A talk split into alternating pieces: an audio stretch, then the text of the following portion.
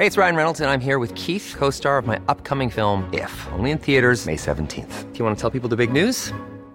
All right, I'll do. Sign up now and you'll get unlimited for $15 a month in six months of Paramount Plus Essential Plan on us. Mintmobile.com slash switch. Upfront payment of $45 equivalent to $15 per month. Unlimited over 40 gigabytes per month. Face lower speeds. Videos at 480p. Active Mint customers by 531.24 get six months of Paramount Plus Essential Plan. Auto renews after six months. Offer ends May 31st, 2024. Separate Paramount Plus registration required. Terms and conditions apply if rated PG.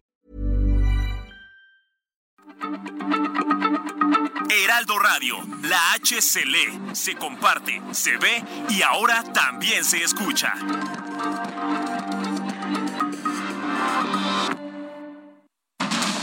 Inicia. Heraldo Noticias de la tarde con Jesús Martín Mendoza.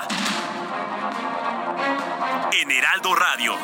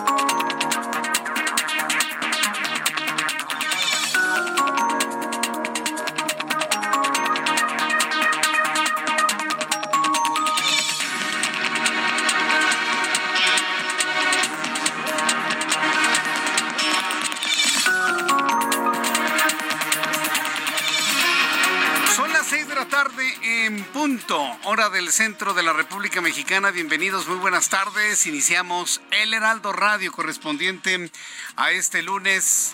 Hoy es lunes 5 de junio del año 2023. Me da un enorme gusto saludar a través de los micrófonos del Heraldo Radio en toda la República Mexicana, en los Estados Unidos. Como siempre le digo a esta hora de la tarde, yo soy Jesús Martín Mendoza y como siempre le pido, súbale el volumen a su radio, que le tengo la información más importante hasta este momento.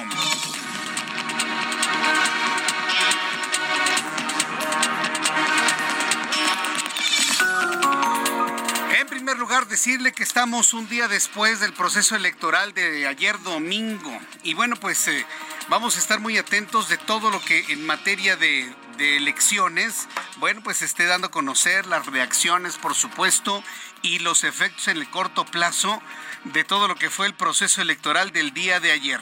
Como primer asunto, decirle que la Alianza Va por México, integrada por el PRI, por el PAN y el PRD, informó que el próximo 26 de junio darán a conocer cuál será el método para elegir a su candidato presidencial de cara a las elecciones del 2024 y adelantó que no van a recibir a ningún exmorenista entre sus filas. Fíjense nada más la declaración de Marco Cortés.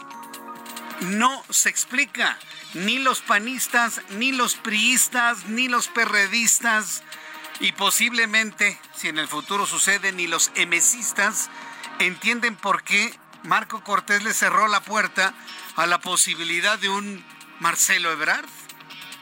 ¿Qué tal si Marcelo Ebrard no es el candidato de Morena porque López Obrador se empeña en su favorita, que es Claudia Sheinbaum? ¿Usted cree que no buscaría Marcelo Ebrard la posibilidad de ir con toda la oposición? Dice Marco Cortés que sería una trampa. Pero bueno, se cerraron la puerta a la posibilidad de candidatos pues muy mediáticos y muy conocidos debido a su presencia mediática por razones obvias. Pero bueno, eso fue lo que anunció el líder del PAN y de verdad, ¿eh? los otros líderes se le quedaron viendo como diciendo, espérame tantito, ¿estás, seguro? ¿Está- ¿Estás seguro de que ante el discurso de la amplitud o la apertura cualquier posibilidad le cierras la puerta a alguien que podría funcionar muy bien? Bueno. Es la decisión de Marco Cortés, estoy seguro que no todos estuvieron de acuerdo. Así se anunció el día de hoy, le voy a tener todos los detalles más adelante aquí en el Heraldo Radio.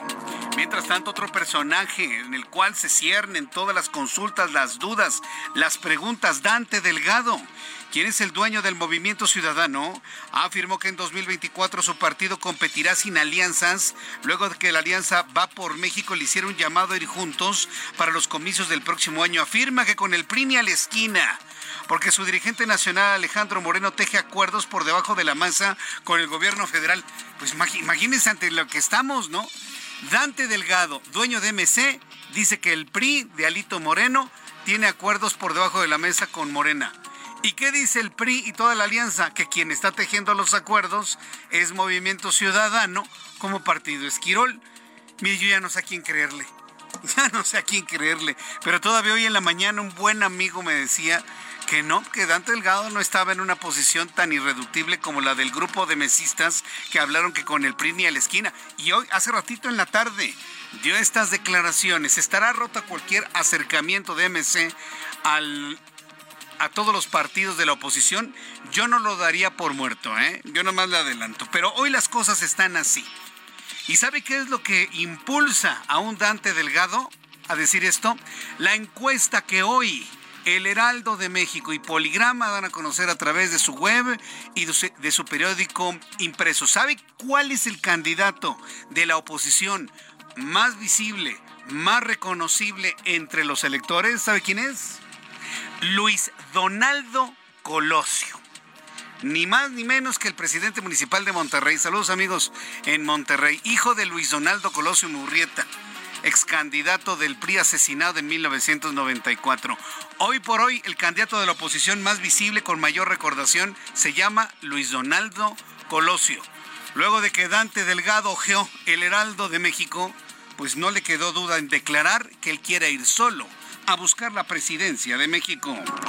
Mientras tanto, con 99.95% de las actas computadas, el programa de resultados electorales preliminares, el PREP, del Instituto Nacional Electoral, dio el triunfo a los candidatos de Morena y de la Alianza Va por México a Delfina Gómez en el Estado de México por Morena y Manolo Jiménez por la alianza de partidos opositores, incluido el PAN, el PRI y el PRD, quienes se van a convertir en los próximos gobernadores del Estado de México y de Coahuila, respectivamente.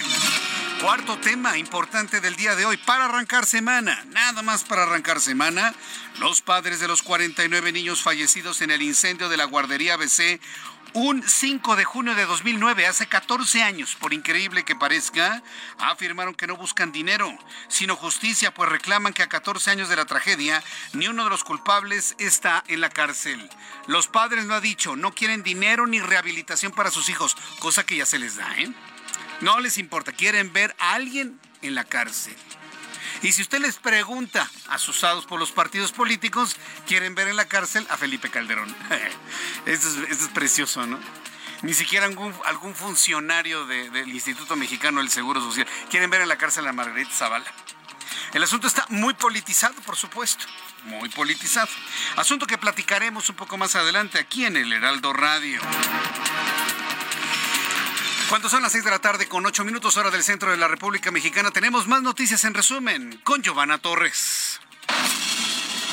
El titular de la Secretaría de Relaciones Exteriores, Marcelo Ebrard, informó que decidió posponer a mañana, por petición de la dirigencia nacional de Morena, el anuncio que tenía previsto dar hoy sobre su propuesta para la elección interna del partido para elegir a su candidato presidencial para el 2024 a más de dos meses sin poder sesionar de manera ordinaria por la falta de quórum. El Pleno del Instituto Nacional de Transparencia, Acceso a la Información y Protección de Datos Personales sesionó la tarde de este lunes de manera extraordinaria para resolver diversos asuntos en estricto cumplimiento a acuerdos dictados por un juzgado dentro de juicios de amparo.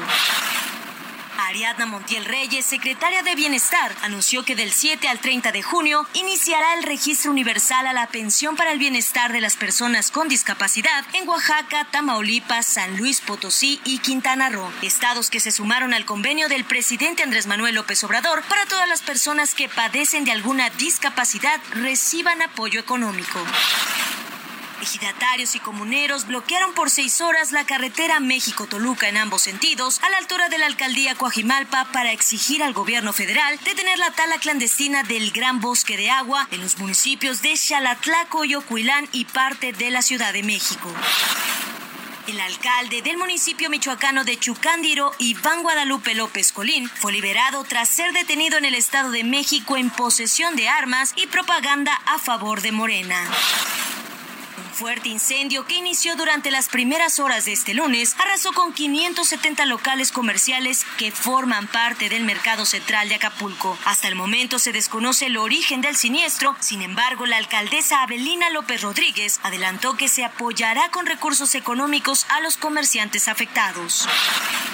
Este domingo se dio a conocer el fallecimiento del periodista Ricardo Rocha a los 76 años de edad debido a complicaciones renales y de anemia que padecía. Diversas figuras políticas y periodísticas le dedicaron palabras de reconocimiento tras conocer la noticia. Cerca de 500 empleados de Volaris han sido despedidos durante el último mes tras mostrar su inconformidad debido a las condiciones desfavorables en las que trabajan. Sin embargo, desde el primero de junio, Volaris ha publicado el estatus de sus operaciones en las que asegura no tener ningún problema en sus vuelos, los cuales ha remarcado operan con normalidad.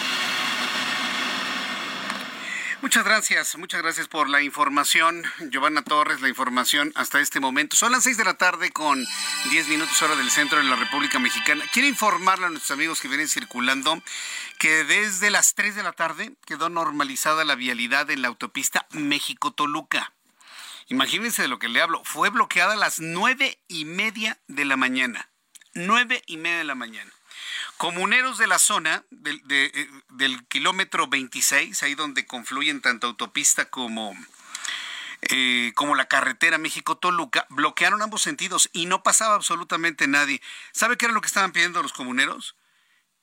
Que las autoridades de Semarnat pongan un alto a la tala clandestina. Híjole. Por un lado, qué terrible, ¿no? Que una autopista permanezca cerrada por más de cinco horas. Pero por otro lado, me da cuenta de la desesperación de las poblaciones de áreas boscosas que ven que en el tiempo de Andrés Manuel López Obrador la Semarnata desapareció por completo y la tala clandestina está a todo lo que da. ¿Sabe por qué se lo digo? Yo no soy comunero, pero sí puedo ser de alguna manera turista. Cuando subimos a lo que es Paso de Cortés hace algunos meses, tuvimos así la curiosidad de ir a Paso de Cortés antes de que el volcán estuviese activo, eh, tan activo como lo estuvo en las últimas semanas. Y ya conocíamos el Parque Nacional Iztapopo, Parque Nacional Iztapopo, señores de Semarnat. Diego, si todavía hay alguien que trabaje y monitoree en esa secretaría, porque todas las secretarías de Estado están desmanteladas, el presidente es el único que decide. Y toda la estrategia que existía para el combate la tala clandestina está simple y sencillamente inexistente, desaparecida. El Parque Nacional Iztapopo está devastado. Árboles, pues no podría decir milenarios, pero sí centenarios, que adornaban la extraordinaria carretera que lo lleva hacia el volcán Popocatépetl, la mujer dormida, completamente, como diría mi abuela, pelones. Dolorosamente pelones. ¿Por qué? Pues porque pues ya saben, ¿no? Este gobierno es muy, muy de, de, de, de, alcahuetería, este tipo de acciones bajo el pretexto de pues son los pueblos originarios los que deciden qué hacer con sus tierras y además pues si cortan árboles y abren cancha donde hay, hay árboles les pagan seis mil, siete mil pesos al mes con el, uno de esos programas. ¿no? no, no, no, es un desastre. Es un desastre el Parque Nacional Iztapopo. Y hoy del otro lado, del lado poniente del Valle de México, pues los comuneros están desesperados por la tala clandestina. Y hombres armados, ¿eh? Usted se le pone enfrente a un talamontes clandestino y lo andan matando. O sea, no crea que se van a detener por una plantita, una hierbita, un arbolito. No, no, no, lo andan matando. Es, es un problema gravísimo. Y hoy estos hombres y mujeres desesperados pues tuvieron que bloquear la autopista durante cinco horas para que llegara alguien de Semarnat a tratar de dialogar con ellos. Afortunadamente, después de cinco horas, fíjese lo que se tardó la Semarnat en ir al lugar. Cinco horas. Ve tú, no, no, ve tú. ¿Y qué les digo? No, ve tú, no, no, ¿qué les digo? No, pues no hay nadie. Pues ve tú, a ver qué les dices, ¿no? Así, de ese tamaño. Es increíble, cinco horas que no se ponga de acuerdo una secretaría. Yo entiendo que no es el modo de pedir las cosas, ¿no? Pero ya le encontraron el modito, señores. No hay manera de que las cosas fluyan si no es con un bloqueo. Y eso es tristísimo. ¿eh? Muy, muy triste. En fin, ya le platicaré también de esto un poco más adelante. Vamos a los asuntos de la política. Ah, por cierto, también le voy a platicar todo lo que ocurrió durante el fin de semana con este mensaje de, de Twitter sobre la playera. Uy, no sabe. Estamos hablando de millones, sin exagerar, ¿eh? millones de personas que han visto, han comentado y que estoy seguro que muchísimos están en este momento en la frecuencia del Heraldo Radio. A ver qué dice Jesús Martín más adelante. Al ratito platicamos sobre el asunto. Y por qué surgió lo que surgió y toda la serie de comentarios. Y lo que he descubierto, espérenme tantito, he tenido la oportunidad de conversar con algunas personas que en, un principio pues me atacaron duramente y al abrirse a la plática, no sabe qué historias de horror he conocido. No, no, no. Este país está roto. Su gente está rota, está dolida, está agraviada. Ya se lo adelantaba en una columna del Heraldo de México. La sociedad está rota, está dolida, está agraviada. Y esa es una muestra. Todo lo que vio usted en mi cuenta de Twitter es una muestra de ello. Y tenemos que arreglarlo, ¿eh? Tenemos que solucionarlo antes de pensar en otros caminos políticos, tenemos que arreglar el problema social que tenemos, gravísimo. Ha sido muy interesante lo que ha ocurrido durante todos estos días. Pero bueno, vamos por partes. ¿Qué se informó el día de hoy? Noticia importante de este día es que la Alianza va por México. Ya sabemos quién ganó en la elección de ayer, ¿no? Así que bueno, pues empecemos con lo que se informó en este día, porque hoy arranca todo el proceso electoral hacia el año 2024. Sin duda alguna, ya se acabó. Estamos prácticamente viviendo el año de Hidalgo de la actual administración. Le recuerdo lo que significa el año de Hidalgo. Chin chin, el que deje algo. Digo, hay otras palabras, ¿no? Para quitarle el chin chin. Año de Hidalgo, chin chin, el que deje algo, dicen. Pero prácticamente ha empezado el año de Hidalgo de Andrés Manuel López Obrador. La alianza va por México a través de los presidentes nacionales del PRI, PAN y PRD, Alejandro Moreno, Marco Cortés, Jesús Zambrano, respectivamente, anunciaron que el próximo 26 de junio van a definir el método, bueno, lo van a definir antes y luego lo van a anunciar, el método de selección de su candidato a la presidencia de la República en 2024 y adelantó que no se va a recibir a ningún morenista. Yo pienso que esta fue una reacción ya más no pensada por parte de Marco Cortés. Los otros dirigentes se le quedaban viendo como diciendo, ¿en serio? ¿Y por qué le digo esto? Porque existe la posibilidad de que Marcelo Ebrard no quede con el candidato de Morena, que López Obrador decida, olvídese de la encuesta, hombre, eso no existe, decida por Claudia Sheinbaum y que Marcelo pues busque por MC o busque inclusive en la oposición. Hoy le cerró la puerta a esa posibilidad. A él y a Ricardo Monreal, a los dos. En conferencia de prensa, el líder blanquiazul Marco Cortés detalló que se reinstalarán, dijo, las mesas de trabajo entre líderes partidistas y la sociedad civil para construir la coalición más potente, más incluyente y abierta rumbo al año 2024 al tiempo que invitó a Movimiento Ciudadano a sumarse a esta alianza, lo que fue rechazado de manera inmediata por el líder nacional de Movimiento Ciudadano, Dante Delgado. Esa es la voz de Marco Cortés, líder nacional del PAN y nos hemos puesto como fecha el próximo lunes 26 de junio, fecha máxima para informar el proceso, el método que será incluyente, que será abierto, que involucrará a la sociedad de los 32 estados, cómo vamos a construir una candidatura presidencial fuerte, que enamore, que convenza y muy importante, que una, que una a quienes vemos que el país va de mal en peor. Una propuesta que una, pero le cierra la puerta algunas posibilidades que podrían ser interesantes. Es decir, yo pienso que hubo mucho enojo por el resultado en el Estado de México. Y le voy a decir no tanto por, por el hecho de haber perdido, sino por los poquísimos mexiquenses que decidieron el destino de seis años en el Estado de México por la razón que usted quiera, que aborrecían al PRI, que no sé qué. Pero el gran problema fue el abstencionismo en el Estado de México, el abstencionismo. Y el resultado que no favoreció la alianza opositora es lo que tenía pues prácticamente enojado a Marco Cortés y a los otros líderes de los partidos. En su momento el líder nacional de Movimiento Ciudadano, mire, esto es nuevo porque acaba de ocurrir hace unas cuantas horas, el líder nacional de Movimiento Ciudadano Dante Delgado Ranauro afirmó que la coalición va por México PAN PRI PRD que no habrá alianza con ellos. Ya, sí, punto. Hoy platicando con un buen amigo en la mañana decía, pues posiblemente sí, ¿no? A lo mejor sí. Un, un amigo que le sabe mucho este tema de la política. Pero mire, hoy Dante Delgado dijo, no vamos con la alianza. Y no vamos, y no vamos, y no va a haber alianza en el año 2024. Pues calificó de sepulturero al PRI al líder priista Alejandro Moreno. Misael Zavala, nuestro compañero reportero, nos tiene todos los detalles de lo dicho por Dante Delgado, que se convierte pues en una advertencia completamente, pues parecía inamovible, al menos el día de hoy.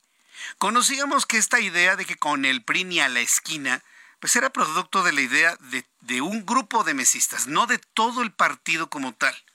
Y todavía hasta el viernes pasado, vamos a ponerlo antes del proceso electoral, el proceso electoral, todavía hasta el viernes pasado, Dante Delgado, como líder nacional de Movimiento Ciudadano, no se había manifestado en ese sentido. Hoy lo hizo. Hoy lunes lo hizo. Él se unió a las voces dentro de MC que dicen con el PRI ni a la esquina. Misael Zavala, gusto en saludarte. Muy buenas tardes. Buenas tardes, Jesús Martín. Te saludo, saludo también al auditorio. Efectivamente, pues hoy el líder nacional del Movimiento Ciudadano, Dante Delgado, ofreció una conferencia de prensa desde Mérida, Yucatán, donde pues respondió a la coalición Va por México conformada por el PAN, PRI y PRD, que no habría alianzas con ellos en el 2024, pues afirmó que con el PRI ni a la esquina porque su dirigente nacional Alejandro Moreno Cárdenas teje acuerdo por debajo de la mesa con el gobierno federal. En esa conferencia de prensa, el dirigente de MC sostuvo que tampoco harán alianzas con Morena, por lo que Movimiento Ciudadano desde una vez lo aclara y lo deja en claro que lanzarán un candidato propio que compita en las elecciones presidenciales de 2024. Pero ¿qué te parece si escuchamos cómo lo dijo Dante Delgado?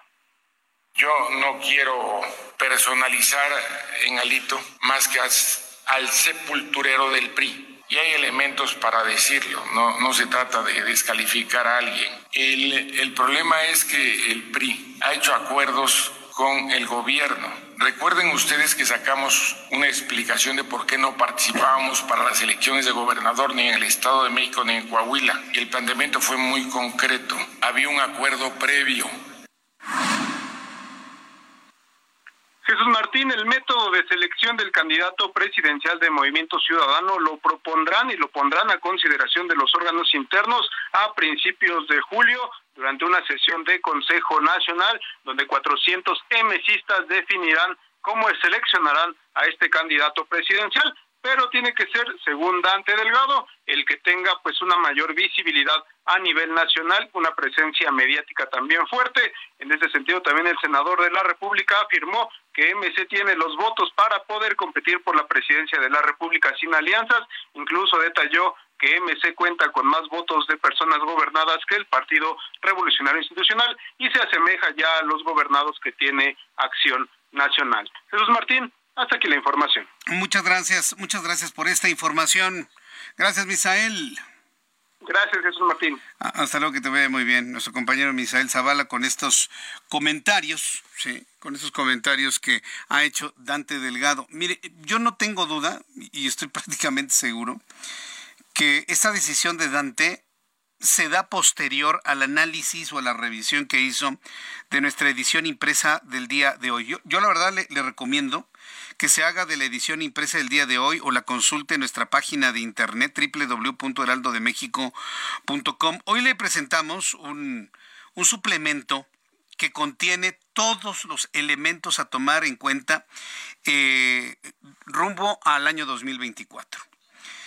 Dice, van por conquista de más de 95 millones. El padrón electoral va a ser 95 millones de, habitantes. Y bueno, mis compañeros periodistas del Heraldo de, de México eh, todos comandados por Fabiola Cancino como eh, editora.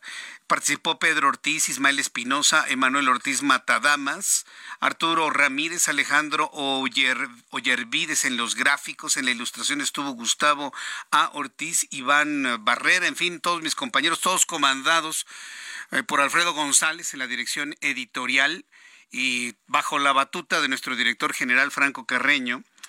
Eh, hemos presentado a la opinión pública, pues un análisis me parece, yo creo que el mejor que ha hecho la prensa hasta este momento, el mejor. Y sabe quién es el candidato con la mayor el mayor conocimiento, es decir, que la mayoría de la gente lo conoce a nivel nacional. Luis Donaldo Colosio con un 57.7%. Y en segundo lugar, Samuel García con un 39.3%.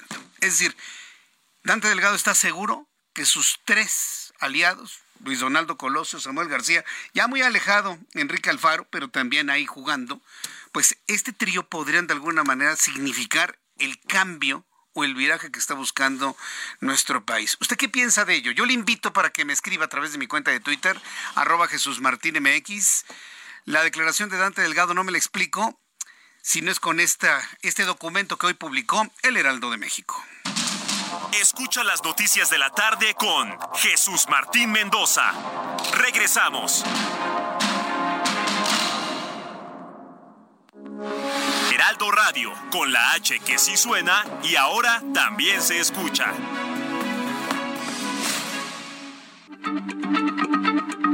Heraldo Radio, la H se lee, se comparte, se ve y ahora también se escucha.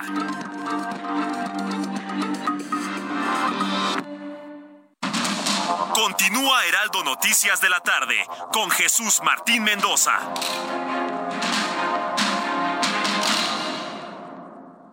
CAT promedio de 31.1% sin IVA. Vigencia del 3 al 31 de mayo. Detalles en ram.com.mx. Aprovecha el mes del trabajo RAM con las mejores promociones del año para estrenar una RAM 4000. La única pick-up doble cabina que carga con más trabajo. Llévatela con tasa desde 9.75%. RAM. A todo con todo.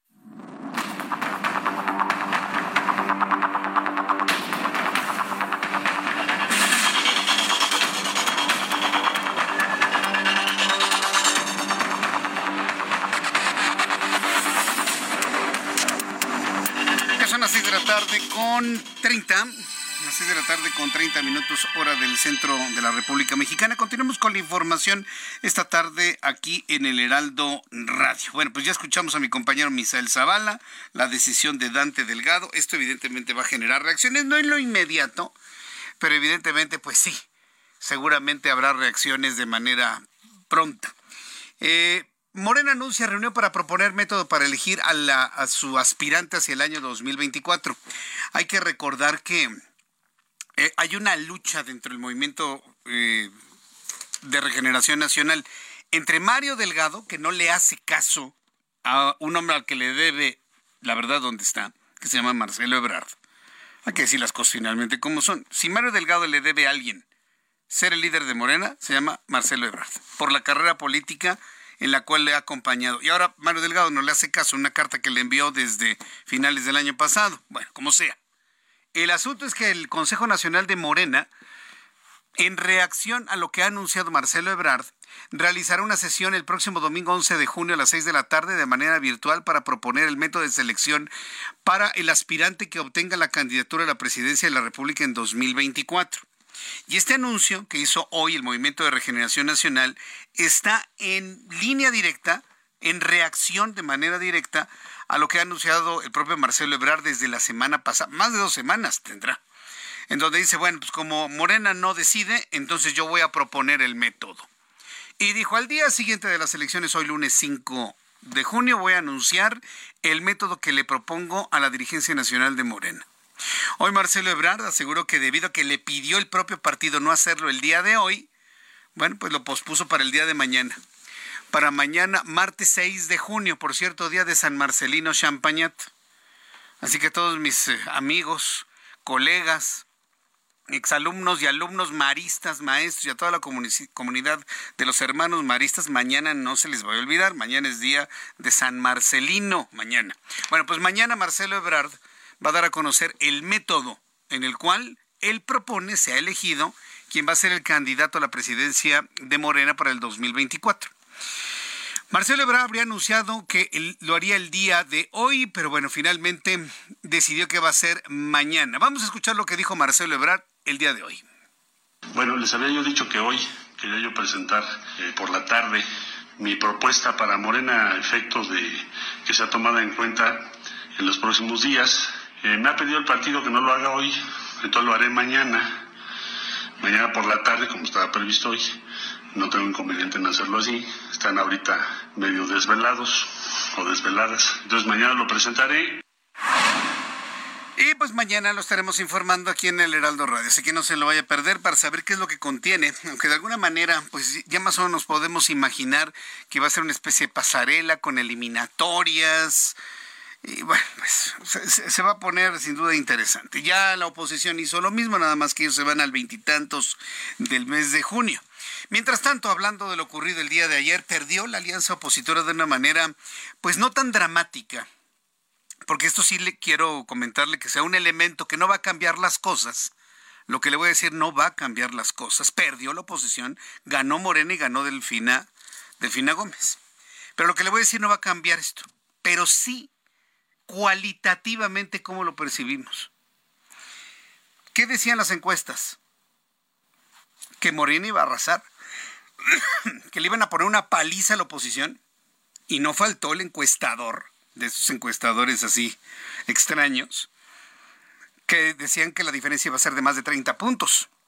25, 22, miren, ya va 18 puntos arriba, 19 Jesús Martín, les vamos a dar una paliza con 40 puntos. Ni 40, ni 30, ni 35, ni 20, ni 25, ni 22. Nada, señores. La diferencia fue de 7.9 puntos. Son muchos. La diferencia es enorme no deja lugar a dudas a quién triunfó. Pero no fueron los 20, ¿eh? Tampoco.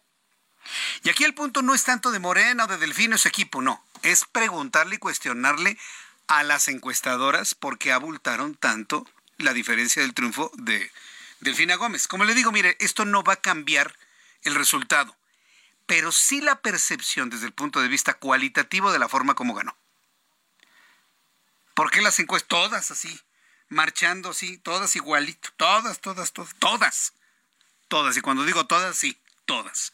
Le daban a Delfina más de 20, 25 puntos y terminó con una diferencia de 7. No que muy buenos, no que muy certeros, no que más menos 3. O sea, este es un elemento importante también para no estar a pie juntillas a lo que digan las encuestas, las encuestadoras. Entonces sí quisiera que esto también lo tuviese usted en su mente para que de esta manera normemos criterio de los elementos que nos hacen pensar, ah, pues como ya va a ganar, ¿para qué voy a votar? Ay, ya sabemos quién va a ganar. Ay, ¿para qué voy a perder mi tiempo ahí informado? Si ya sabemos quién va a ganar. A eso le apostaron todos en sus campañas políticas. A que usted dijera, ay, no voy, pues ya sabemos quién va a ganar, va a ganar Delfina. ¿Para qué voy? ¿Y quién quieres que gane? Pues Alejandra el Moral, pero pues si ya va a ganar Delfina, ¿para qué voy? Yo mejor me quedo en mi casa. Así pensaron ustedes, señores mexiquenses, luego no se anden quejando, ¿eh? Ni anden gritando de que pagan impuestos, porque ni siquiera fueron a votar. Luego no se anden quejando, ¿eh? En esto de estar visualizando quién es el responsable del resultado ayer en el Estado de México, el dirigente nacional del PRI, Alejandro Moreno Cárdenas, sentenció que el gobernador del Estado de México, Alfredo del Mazo Maza, le dio la espalda al partido y a la candidata Alejandra del Moral, quien perdió la elección de ayer frente a la morenista Delfina Gómez para la gubernatura de la entidad. No, bueno, al gobernador le fue como en feria bajo la lluvia, para que se dé usted una idea. No, no, no, no. Voy a comentar ningún tuit, nada más le digo, le fue como en feria, en el momento en el que en un mensaje reconoció el triunfo de la señora de la maestra Delfina Gómez de Morena. Alejandro Moreno Cárdenas aseveró que Alfredo del Mazo le dio la espalda a la militancia priista a los ojos de todos. Señaló que nunca pidieron que violentara la ley, pero dijo, hay que tener dignidad, carácter, decirlo como es, pues hay que estar echados para adelante. Incluso dijo que si necesita carácter yo le hubiera prestado un poco, porque, bueno, ya Alito se pelea con todos, ¿no? porque lo importante era defender a la militancia al Estado, respetar la ley, pero caminar juntos. El líder del previsiblemente molesto, pues sí, no nada más él, ¿eh? Mucha gente. Le, véalo usted. Entre a la cuenta de Twitter de Alfredo del Mazo, busque el mensaje de felicitación a Delfina Gómez y lea los comentarios. Haga el ejercicio. El líder priista visiblemente molesto aseveró que los priistas del Estado de México dieron la vida por Alfredo del Mazo en 2017 para que ganara frente a Delfina Gómez y ahora pues le va a tocar entregarle lo que él le ganó hace seis años. qué duro, ¿eh? Qué fuerte. Tras la jornada electoral de este domingo en el Estado de México, en el que resultó vencedora Delfina Gómez, el priista Alfredo del Mazo la felicitó y al presidente Andrés Manuel López Obrador le reconoció los avances que el Estado de México tuvo bajo el gobierno actual que se mostró siempre muy cercano a la 4T. ¿Quiere usted escuchar al gobernador Alfredo del Mazo? Nada más le aclaro, ¿eh? Es del PRI, del Partido Revolucionario Institucional. Hay necesidad de seguir mejorando todo el sistema de transporte público. Eso es Mm, algo que se necesita. Se ha avanzado, pero hace falta más. Este, con el actual gobierno se ha avanzado, eh, el gobierno de Alfredo del Mazo. Hemos trabajado, así como lo hacemos con Mauricio Vila, eh, en forma coordinada. Bueno, le presenté el audio donde Andrés Manuel López Obrador hablaba de lo que hace falta hacer en el Estado de México, pero en realidad lo apapachó, ¿eh? El presidente apapachó del, a Del Mazo, ¿eh? ¿Qué fue lo que dijo Del Mazo? Lo dijo en este tono. Le digo, Alfredo Del Mazo es del PRI, ¿eh? Felicito a la maestra Delfina Gómez por los resultados alcanzados, deseándole éxito en su gobierno para que le vaya bien al Estado de México y a los mexiquenses. Esta es ya una elección histórica que tiene como resultado a la mujer que será la primera gobernadora del Estado de México. Nada más le puso un pedacito, un pedacito nada más. Comentarios, opiniones, reacciones, mi cuenta de Twitter, arroba Jesús Martín MX, arroba Jesús Martín MX. Le comentaba hace unos instantes que tiene que hacerse usted una edición impresa del Heraldo de México o ubicar nuestra edición impresa el día de hoy a través de nuestra página web. Es importantísimo. Mis compañeros reporteros, periodistas han hecho un extracto, un resumen muy bueno de cuál es el escenario en este momento que se visualiza rumbo al año 2024. Mi compañero Antonio Anistro reportero, usted lo conoce, hizo un resumen de la publicación del día de hoy. Le invito para que le suba el volumen a su radio, porque los datos son buenísimos. Escúchelo usted.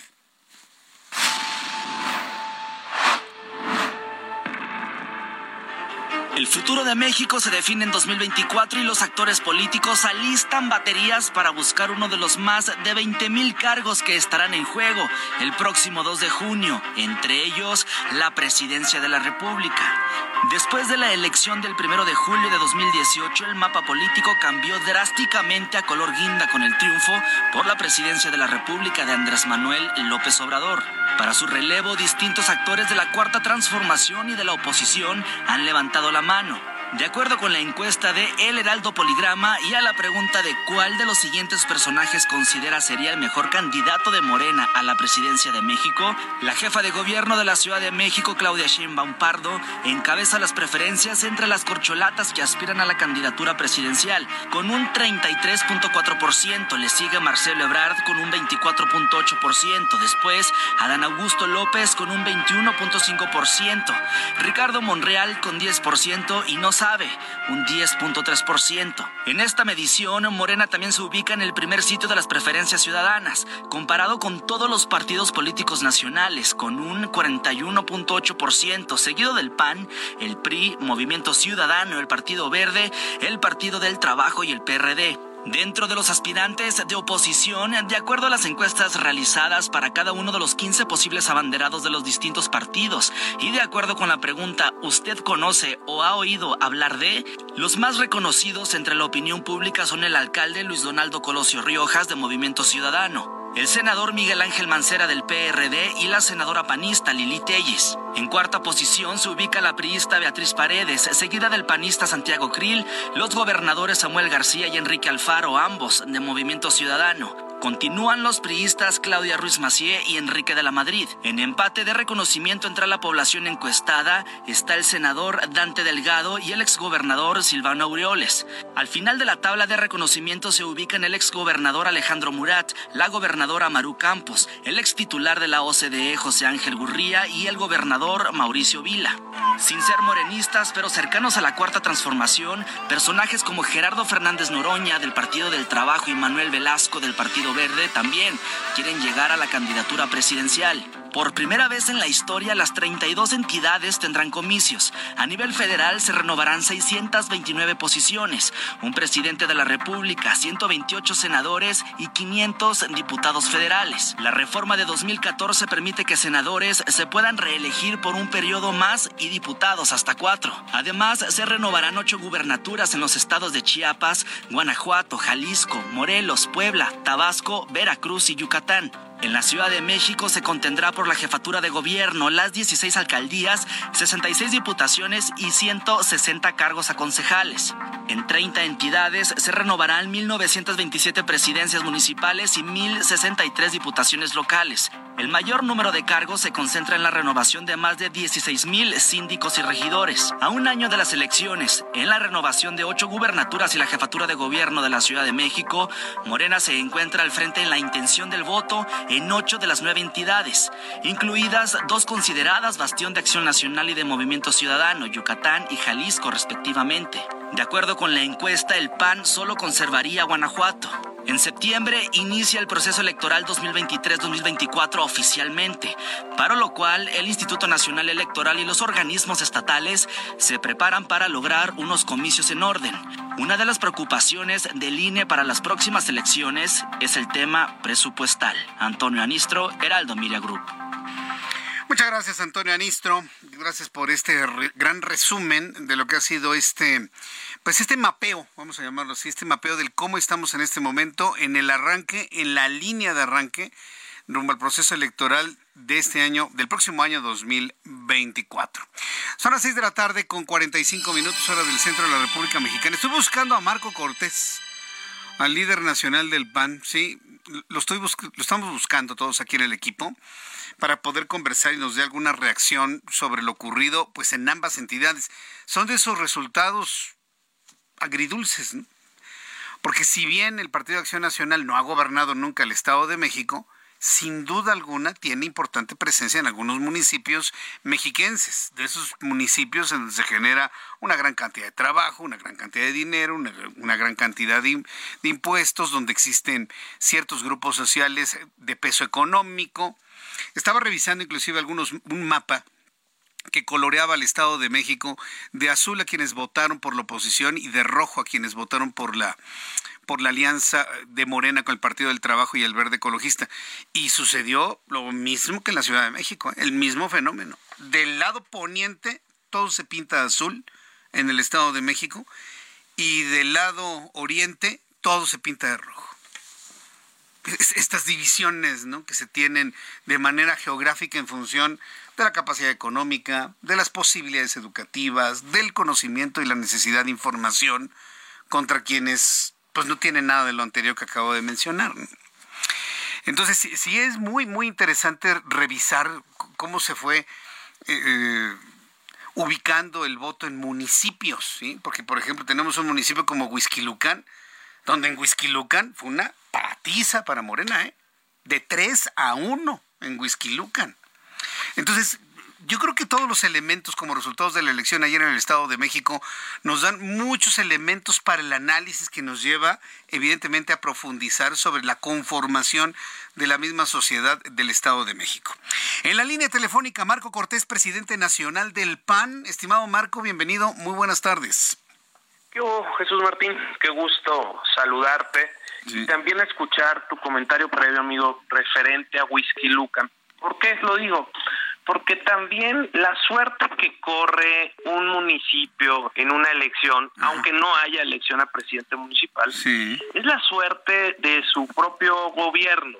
Si hay un buen gobierno, si la gente está satisfecha, avalando el desempeño, pues te da el voto nuevamente y es algo que ocurrió en Whisky Lucan, en donde gobierna Acción Nacional, ya llevamos varios periodos gobernando y hoy podemos presumir que sí logramos un triunfo muy contundente a favor del PAN y de la coalición este para Alejandra del Moral.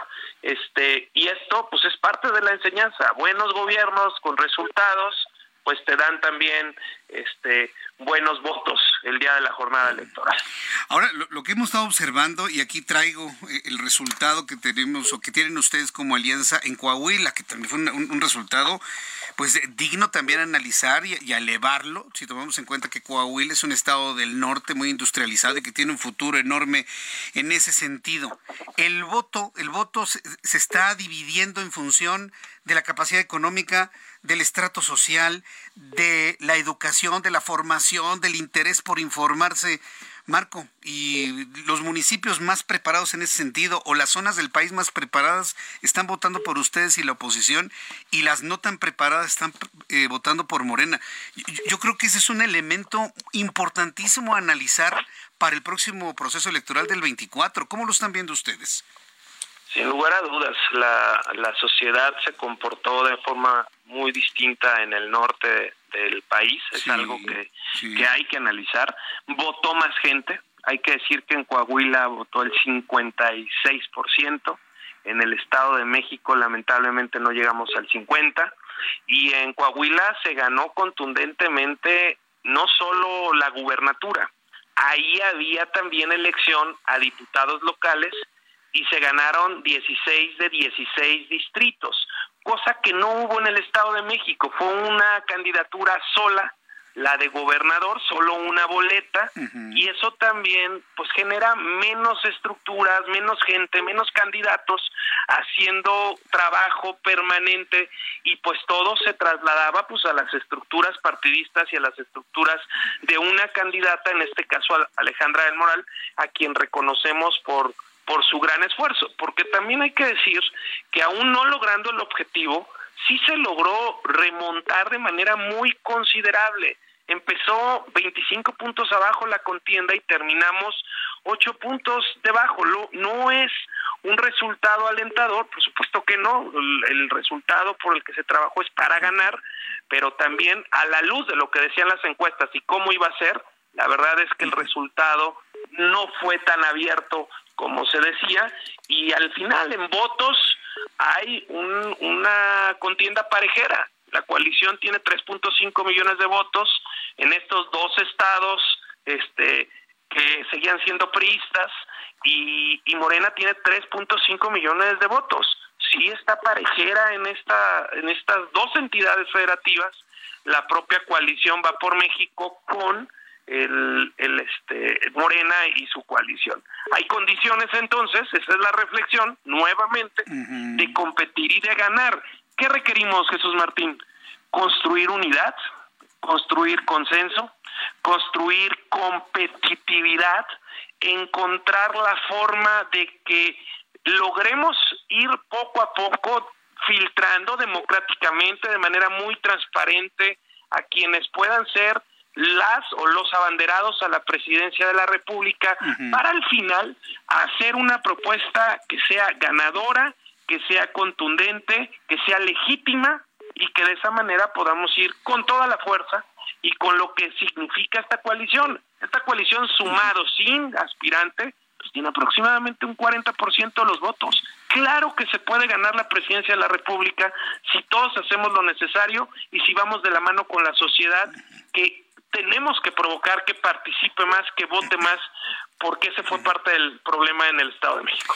Precisamente por eso preguntaba desde el inicio el tema de la sociedad, porque al ver el comportamiento social, desde lo que es el abstencionismo y cómo el voto se dividió en función de, de sectores, estratos sociales, capacidades económicas y demás, simplemente ver la diferencia de los votos del norte y del centro del país, pues la convocatoria a la sociedad para que salgamos todos a votar en 2024 va a ser yo creo que lo más complicado. Más que el programa de gobierno y en la lista de los cómo hacerlos, Marco Cortés, cómo convencer a la gente que se tiene que ir a la urna para garantizar que quien quieran que gane, verdaderamente gane con ese voto. Marco. Es correcto, y vamos a requerir tener muchos candidatos, Jesús Martín, muy competitivos. Ah. Dicho de otra manera, no va a haber un candidato tipo Vicente Fox que en el 2000 generó esa gran expectativa, pero tampoco va a haber un López Obrador por el otro lado. ¿Qué entonces tenemos que hacer, Jesús Martín?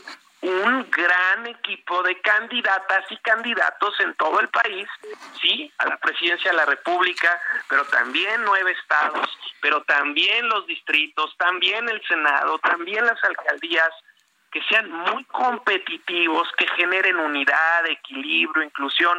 Es todo un proceso, vaya complicado, pero el cual ya es lo que sigue y en lo que estamos concentrados. Bien, pues entonces nos esperamos al 26 de junio, dijiste, Marco. Lunes 26 es cuando finalmente informaremos el proceso, el método para la definición de quién será la candidata o el candidato a la presidencia de la República por el bloque opositor.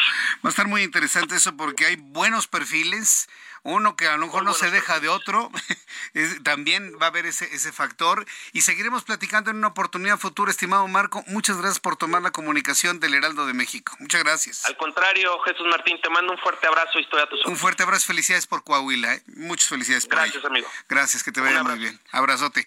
Bueno, son las 6 de la tarde con 55 minutos, hora del centro de la República Mexicana. Bueno, ya hemos platicado con, con Marco Cortés y sí, bueno, hay coincidencia en esto, miren. Eh, vio usted mis mensajes de Twitter y de todos, ¿eh? no nada más míos, de todos los periodistas, todas las organizaciones sociales. Sal a votar, sal a votar, ándale, anímate, vota. Y nada más salieron cinco de cada diez. Ahí es donde está el problema de fondo. Voy a ir a los anuncios y regreso con un resumen de noticias. Escucha las noticias de la tarde con Jesús Martín Mendoza. Regresamos.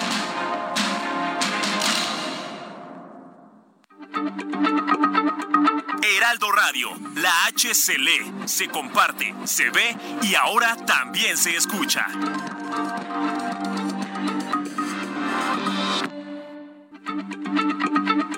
Heraldo Radio, la H se lee, se comparte, se ve y ahora también se escucha.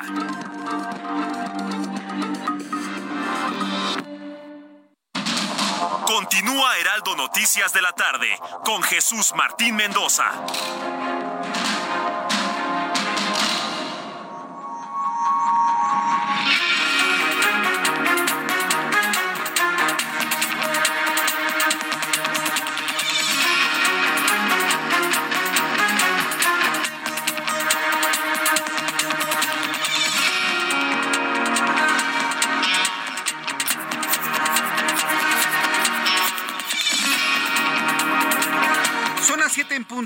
Las 19 horas en punto hora del centro de la República Mexicana, le presento un resumen con las noticias más importantes en el Heraldo Radio. ¿Cómo pasa el tiempo? Hoy se cumplen 14 años de la tragedia en la guardería ABC en Hermosillo, Sonora, la que cobró la vida de 49 menores.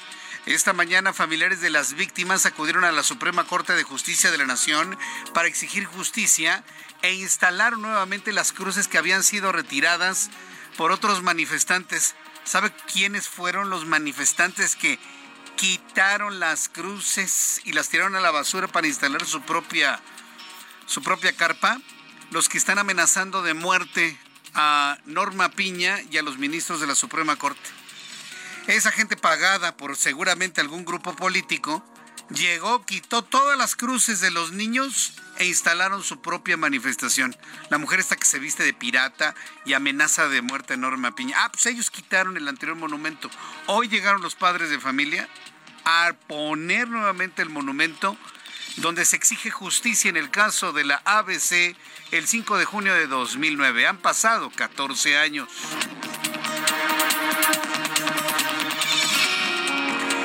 Este resumen de noticias, le informo que la Alianza Va por México, integrada por el PRI-PAN-PRD, informó que el próximo 26 de junio dará a conocer cuál será el método para elegir a su candidato presidencial de cara al proceso electoral del año que entra. Mientras tanto, Dante Delgado, el coordinador nacional del Movimiento Ciudadano, afirmó que en 2024 su partido competirá sin alianzas. Y a la propuesta que hizo Marco Cortés de sumar a Movimiento Ciudadano, él dijo con el PRI ni a la esquina. Y esa fue su respuesta. Mientras tanto, el proceso de contabilización por parte del programa de resultados electorales preliminares, ese programa que quería quitar López Obrador con sus con su plan B para el INE, ¿se acuerda? Querían quitar el PREP. ¿Qué es el PREP? Un sistema en el que se contabilizan las actas que llegan a los centros distritales y ya podemos tener el resultado de las actas antes del conteo oficial. Bueno, pues con el 99.95% de las actas computadas, el programa de resultados electorales preliminares del Instituto Nacional Electoral le está dando el triunfo a los candidatos de Morena y la Alianza Va por México, Delfina Gómez y Manolo Jiménez, quienes se convertirán en gobernadores de Estado de México y Coahuila, respectivamente. También informo que la alianza va por México a través de los presidentes nacionales PRI, PAN, PRD, Alejandro Moreno y Jesús Zambrano. Anunciaron, como ya le había dicho, el ir a esta contienda, bueno, al, al anuncio del procedimiento para encontrar a su candidato para el 2024. Hace unos instantes, en entrevista con el Heraldo Radio, Marco Cortés quien es el líder del partido Acción Nacional, pues habló de la importancia de hacer una gran convocatoria de unidad para que toda la sociedad salga a votar. Si hay un buen gobierno, si la gente está satisfecha, avalando el desempeño, pues te da el voto nuevamente y es algo que ocurrió en Whisky Lucan. La sociedad se comportó de forma muy distinta en el norte del país, es algo que, que hay que analizar. ¿Qué requerimos, Jesús Martín? Construir unidad, construir consenso, construir competitividad, encontrar la forma de que logremos ir poco a poco filtrando democráticamente de manera muy transparente a quienes puedan ser las o los abanderados a la presidencia de la República. Mientras tanto, le informo que el secretario de Relaciones Exteriores, Marcelo Ebrard, fue citado por el presidente mexicano esta noche en Palacio Nacional, aunque no se revelaron los temas que tratarán, y esto sucede un día antes de que dé a conocer su iniciativa para definir el método de selección del candidato presidencial de Morena. Esto es verdaderamente inusitado. No se sabía de algún encuentro entre el presidente de la República y Marcelo Ebrard. Hay que recordar que Marcelo Ebrard declinó en favor de López Obrador, ¿se acuerda? Allá en el año 2012. Y ahora eh, eh, le, tocaría a Marcelo Ebrard, ¿eh? Le tocaría a Marcelo Ebrard por justicia.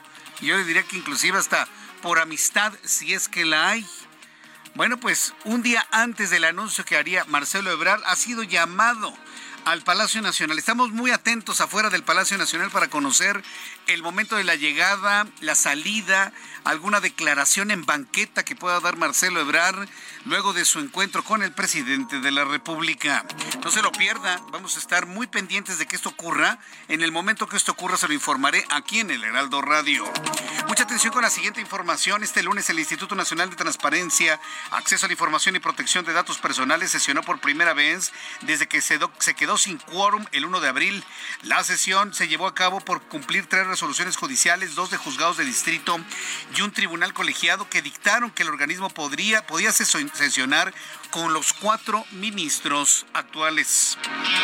Mientras tanto, al obtener solamente 2.94% de la votación en el Estado de México y 2.74% en Coahuila, el Partido de la Revolución Democrática se perfila para perder el registro. Fíjese nada más qué drama.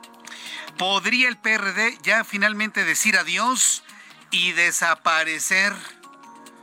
Sí, sí, sí, como, como, como los recuerdos en la película de Intensamente. O como los olvidados en la película de Coco. Digo, para encontrar algún símil que esté muy cercano al recuerdo de la población, podría desaparecer el PRD y perder su registro. Imagínense, 2.94 de los votos en el Estado de México, 2.74 en Coahuila. Se perfila para perder el registro en ambas entidades, con lo que estará llegando a 17 estados del país en los que ha desaparecido desde 2021.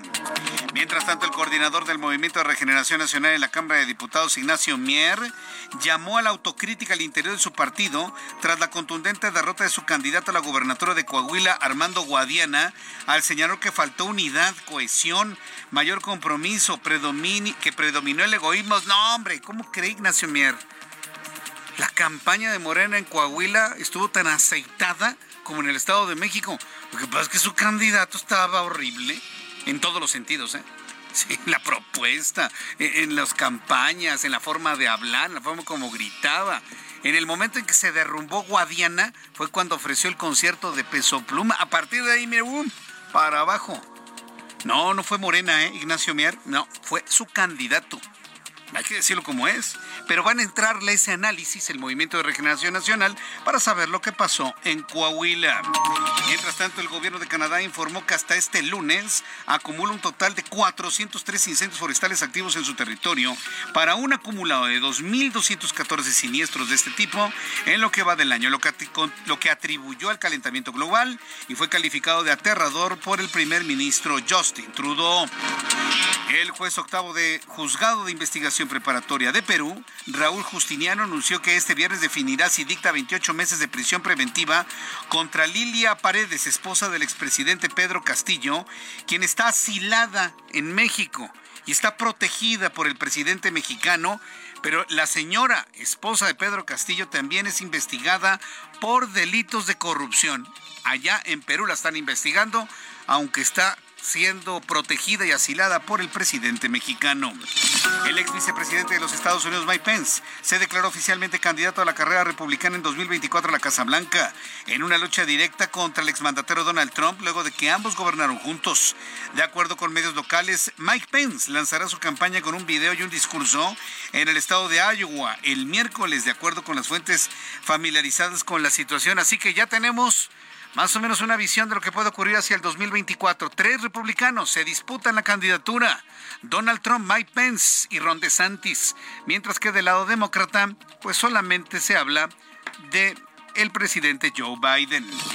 Un comando irrumpió esta tarde de este lunes en un tianguis de Supermanzana 233 en el municipio de Benito Juárez, en Cancún, y disparó en contra de varias personas. El saldo, cuatro lesionados por arma de fuego, quienes fueron atendidos por servicios de emergencia. Estas son las noticias en resumen. Le invito para que siga con nosotros. Le saluda Jesús Martín Mendoza.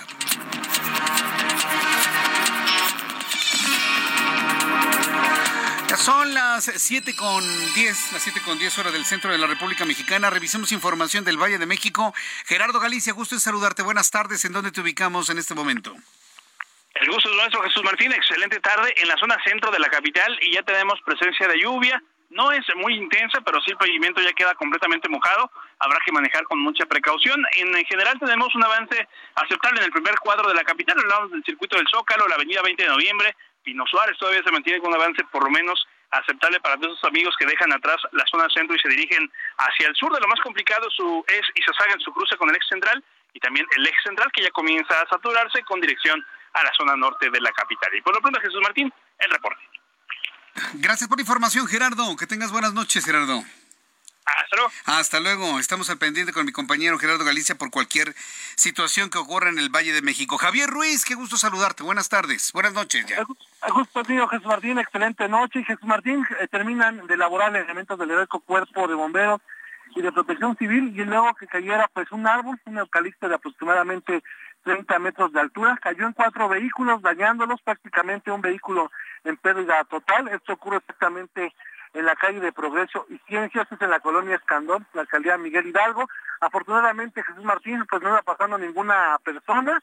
Esto pues eh, provocó también que cayera, pues se la diera más bien un poste de energía eléctrica. Todavía se encuentra esta colonia de Escandón sin parte de energía eléctrica por el corte que realizaron. Ya han llegado personal también de la Comisión Federal de Electricidad, han traído un nuevo poste y prácticamente están retirando el viejo para colocar el nuevo. Es una calle de tránsito local, no se ve afectada la circulación, no está de más utilizar como alternativa la avenida Benjamín Franklin o también puede ser la avenida Patriotismo, que está en general ya presenta problemas viales, al menos para quien deja atrás el eje 3 sur, y esto para llegar hacia las inmediaciones del circuito interior. De momento, Jesús Martín, el reporte que tenemos. Muchas gracias por la información, Javier. Estamos atentos, hasta luego, buenas noches. Hasta luego, muy buenas noches. Son las 7 con 12, las 7 con 12 horas del centro de la República Mexicana. ¿Cómo se comportaron los mercados el día de hoy, un día después de las elecciones? ¿Cómo se comportó el tipo de cambio un día después de las elecciones? Los principales indicadores y la información de economía y finanzas con Héctor Vieira. La Bolsa Mexicana de Valores comenzó la semana con un avance del 0.57%, equivalente a 303.34 puntos, con lo que el índice de precios y cotizaciones, su principal indicador, se ubicó este lunes en 53.536.05 unidades, tras darse a conocer resultados positivos en la economía de Estados Unidos. En la Unión Americana, Wall Street cerró con pérdidas generalizadas, ya que el Dow Jones retrocedió 0.59% para quedarse en 33.562.86 unidades. Por su parte, el Standard Poor's restó 0.20%, con lo que se ubicó en 4.273.79 unidades, y el Nasdaq perdió 0.09% para quedarse en 13.229.43 unidades. En el mercado cambiario, el peso mexicano se apreció 0.51% frente al dólar estadounidense y cerró en 17 pesos con 2 centavos a la compra y 17 pesos con 46 centavos a la venta en ventanilla. El euro cerró en 17 pesos con 95 centavos a la compra y 18 pesos con 71 centavos a la venta. El Bitcoin tuvo una caída en su valor del 5.77% para ubicarse en 25.755 dólares por unidad, equivalente a 448.917 pesos mexicanos con 89 centavos. El Instituto Nacional de Estadística y Geografía informó que en mayo el índice de confianza del consumidor registró un avance mensual de 0.3 puntos para ubicarse en 44.4 unidades con un optimismo moderado ante la elevada inflación y la incertidumbre económica futura. La Secretaría de Hacienda y Crédito Público anunció que en abril alcanzó una recaudación fiscal de 121.248 millones de pesos, lo que representa un crecimiento anual del 5% en términos reales, lo que calificó como un resultado del crecimiento del consumo y la actividad económica. El Instituto Mexicano del Seguro Social informó que en mayo se crearon 42.618 puestos de trabajo, el segundo mayor aumento para un quinto mes del año desde 2007, para un acumulado de 490.013 plazas en lo que va de 2023, de las cuales el 70.8% son de carácter permanente. La Asociación Mexicana de Distribuidores de Automotores dio a conocer que en mayo la venta de vehículos nuevos creció 5.2%, lo que equivale a 102.607 unidades, y prevé que de mantenerse este ritmo se podría cerrar el año con los niveles de ventas superiores a 2019, el año previo a la pandemia de COVID-19. Informó para las noticias de la tarde Héctor Vieira. Muchas gracias Héctor Vieira por la información de la economía las finanzas a esta hora de la tarde. Son las siete y cuarto, las 19 horas con 15 minutos hora del centro de la República Mexicana. Pues vamos a retomar el tema de la guardería ABC. Se están cumpliendo 14 años. 14, 14 años. En unos instantes le voy a informar cómo está. Este, eh, eh, le voy a informar cómo está precisamente eh, todo el tema de los 14 años que han pasado desde la tragedia en la guardería ABC. Ha habido manifestaciones tanto en la Ciudad de México como en el estado de Sonora. 14 años han pasado desde la tragedia ocurrida el 5 de junio, cuando, cuando un incendio en la guardería ABC cobró la vida de 49 menores. Había más de 100 en la guardería. Y hubo de todo. Los que murieron por inhalación y por quemaduras, los que no murieron pero inhalaron humo y tienen quemaduras irreversibles, los que no se quemaron pero sí inhalaron humo, y los que no inhalaron humo, no se quemaron, lo sacaron a tiempo. Todos los niños que estaban ahí fueron clasificados en cuanto a su nivel de afectación. Inclusive los niños que fueron sacados y no inhalaron humo se considera población afectada y tanto ellos como sus padres reciben apoyos del Instituto Mexicano del Seguro Social desde hace 14 años. Sin embargo, en las protestas que hicieron el día de hoy dicen, nosotros no queremos dinero, queremos ver a alguien en la cárcel. Vamos con mi compañero Gerardo Moreno, corresponsal en Sonora, en donde, bueno, precisamente los padres de familia están reclamando que quieren ver a alguien encerrado como responsable de los hechos de hace 14 años. Adelante, Gerardo, gusto en saludarte. Hola, ¿qué tal Jesús Martín? Qué gusto saludarte y también saludar a todo el auditorio. Te quiero platicar que precisamente en estos momentos, hace aproximadamente unos 5 a 10 minutos, comenzó lo que es la manifestación, la tradicional marcha que se hace aquí en Hermosillo, Sonora, por el aniversario de la guardería ABC. Se parte desde lo que son las ruinas de la guardería y se marcha sobre el principal bulevar de la ciudad hasta el Museo Biblioteca de la Universidad de Sonora, donde se leerá lo que es el manifiesto a la nación a 14 años de esa tragedia. Platicarte que temprano se realizó una misa en honor a las víctimas y ahí tuvimos la oportunidad de platicar con el abogado Gabriel Alvarado Serrano, quien es el representante legal de las víctimas y dijo que a 14 años de este incendio de la guardería ABC aún no se ejecutan las órdenes de aprehensión que ya están en definitiva por parte de la primera sala de la Suprema Corte de Justicia de la Nación y que la Fiscalía General, la Fiscalía General de la República, la FGR, ha sido omisa en emitir estas órdenes de aprehensión. Le platico que nos comentó que de las 22 personas que, que han sido sometidas al proceso penal, y que tuvieron la oportunidad de defenderse y que incluso el grupo lo, se defendieron con toda clase de amparos posibles, pues ya se les acabaron todas sus defensas legales y ahora ya tienen que pues ser detenidos y responder ante la justicia. Aclaró que ahora es precisamente la fiscalía quien debe ejecutar estas órdenes de aprehensión, pero no lo han hecho. Desde el mes de noviembre los platicó el abogado empezaron a salir las primeras eh, órdenes ya definitivas de parte de la primera sala de la Suprema Corte de Justicia de la Nación, pero no se ha habido ninguna ejecución. A la par Jesús Martín está solicitando una ficha roja de búsqueda en la Policía Internacional, la Interpol, contra dos de los cuatro socios de la guardería ABC que también tienen sentencia eh, condenatoria en su contra y se lo está reclamando la justicia mexicana. Ya por último comentarte Jesús Martín que asegura el abogado que sigue pendiente lo que es conocer lo que es la verdad histórica de la guardería ABC, ya que a 14 años aún no hay un dictamen que determine dónde inició el incendio que finalmente arrebató la vida a 24 niños, 25 niñas y más de 106 lesionados. A ver, dime una cosa, Gerardo. Los padres de familia, los familiares, señalan como responsables a los dueños de la guardería y no han señalado nunca a los responsables del predio contiguo en donde inició el incendio, fuego que pasó a la guardería. Sí, han señalado y lo dicen claramente, tuvo hay que haber una intervención de lo que son el gobierno del estado de ese entonces, ya que la bodega continua eran oficinas, eran bodegas, perdón, de lo que es la Secretaría de Hacienda del gobierno del estado de Sonora, donde tenían almacenados varios documentos y es donde se presume inició el incendio, pero hasta este momento pues no ha habido un dictamen de bomberos que y de las investigaciones y peritos que determine exactamente qué fue lo que pasó, pero pues aseguran hay responsabilidad tanto de los socios de la guardería, hay responsabilidad de quienes dieron permisos de protección civil y que no revisaron las condiciones de protección contra incendios en esta guardería y en esta bodega y por supuesto con las personas que ya ahorita tienen sentencia condenatoria. Bien, pues eh, se menciona alguien, algún nombre de alguien que hayas escuchado de manera constante que quieran ver en la tras las rejas. Pues aquí ahora sí que dicen que con que empiecen con una persona ya las demás tendrán que ir cayendo. Entonces, hasta el momento que saben no hay ni una sola persona tras la reja y pues lo que se pide es que ya se empiecen a ejecutar estas órdenes de prisión y que caigan todos los responsables.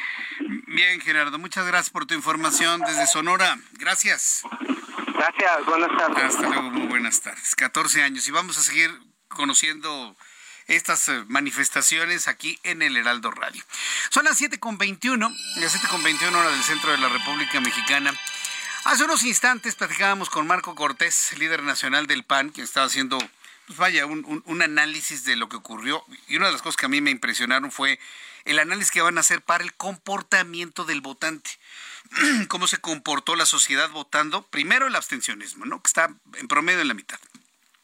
Y en segundo lugar, cómo se comportó eh, la sociedad mexicana piensa muy distinto que, que vive en Coahuila, en la ciudad, en el Estado de México, y luego en el Estado de México, en el oriente es uno, el poniente es otro, pero tiene también efectos políticos e históricos esta derrota del revolucionario institucional y su alianza de partidos de oposición.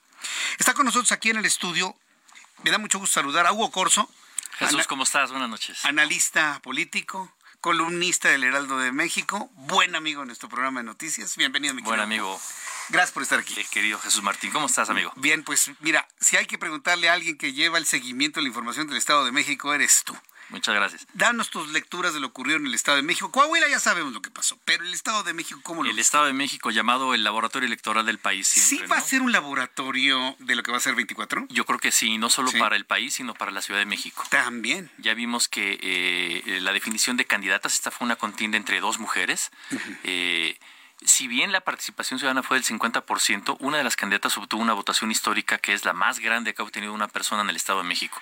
Delfina Gómez con 300, eh, perdón, con 3 millones 268 mil. Aún con el abstencionismo de más del 50%. Aún con el abstencionismo de más del 50%, es la persona, no solo la mujer, la persona más votada en la historia de los 200 años del Edomex. ¿Tienes el dato de cuántos votos tuvo Del Mazo hace seis años y cuántos tuvo Delfina en esto? Digo, para darnos una idea de la diferencia, ¿no? Del Mazo tuvo 2 millones 40 mil votos hace seis años, casi seis, años. Y eh, Delfín en esa época tuvo un, eh, dos millones ocho, un millón ochocientos mil, perdón. correcto. Ahora trae casi eh, dos millones más, un millón ochocientos mil más, para hacer los tres millones doscientos setenta mil en números Tres millones doscientos mil. Y todos los gobernadores del Estado de México habían sido elegidos, ¿qué? Con dos millones, millón y medio. Arturo Montiel tuvo un millón trescientos setenta y un mil, hace, eh, en el 99, hace okay. 24 años. Eh, del Mazo apenas superó los dos millones. El único que eh, podría acercarse a la Delfina, que era hasta ahora como el récord de, de, votación en el Estado de México, era Erubiel Ávila, con 3 millones 17 mil votos. Eh, ahora Delfina trae 250 mil más que eso. Es decir, con todo y el abstencionismo, una mujer, con todo y la marca, con toda la estructura, una mujer sí llamó a las urnas de, de manera tan copiosa. ¿Pero fue la mujer o fue López Obrador? Seguramente no, no se puede desvincular el nombre del No, presidente, no, que es el primer morenista del país, eh, no se puede desvincular eso, pero no fue una elección concurrente como ocurre en otros años y como ocurre con la Ciudad de México. La Ciudad de México va a ir a las urnas con la boleta presidencial también. Y aquí eh, también se discuten nombres. Eh, hay mujeres, ya, en, en Morena está prácticamente definido que va a ser mujer la candidata en la Ciudad de México para el 2024. Ya hay nombres. Está Clara Brugada, está Rosa Isela Rodríguez, se menciona eh, a, a estas personas, a Ariadna Montiel. O sea, Martí Batres no va. No va, yo creo que ni, ni, ni podría. Uy, se va a enojar. Oye, déjame ir a los anuncios Vamos para a- seguir platicando con, contigo. Hugo Corso, hoy analista político aquí en el Heraldo. Después de los anuncios vamos a seguir platicando del Estado de México. Amigos que nos escuchan en todos los municipios conurbados de la Ciudad de México, esto no se lo pueden perder después de los anuncios.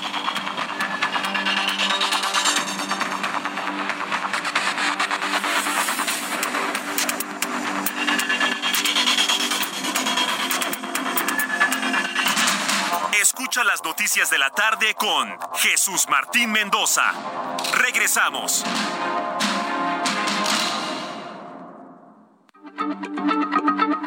Heraldo Radio, la H se lee, se comparte, se ve y ahora también se escucha.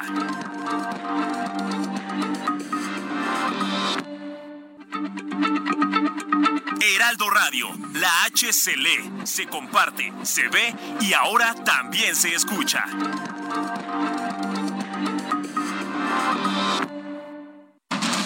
Continúa Heraldo Noticias de la tarde con Jesús Martín Mendoza.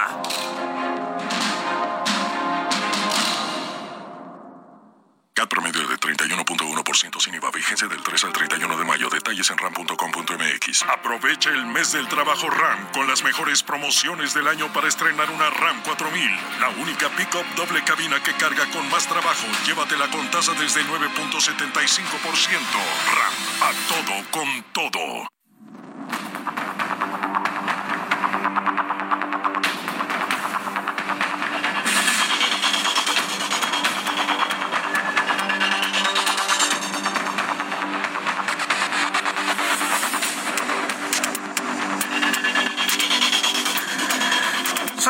Con 31, las 7 con 31 estamos conversando con Hugo Corso, analista político, desmenuzando lo ocurrido ayer en el Estado de México.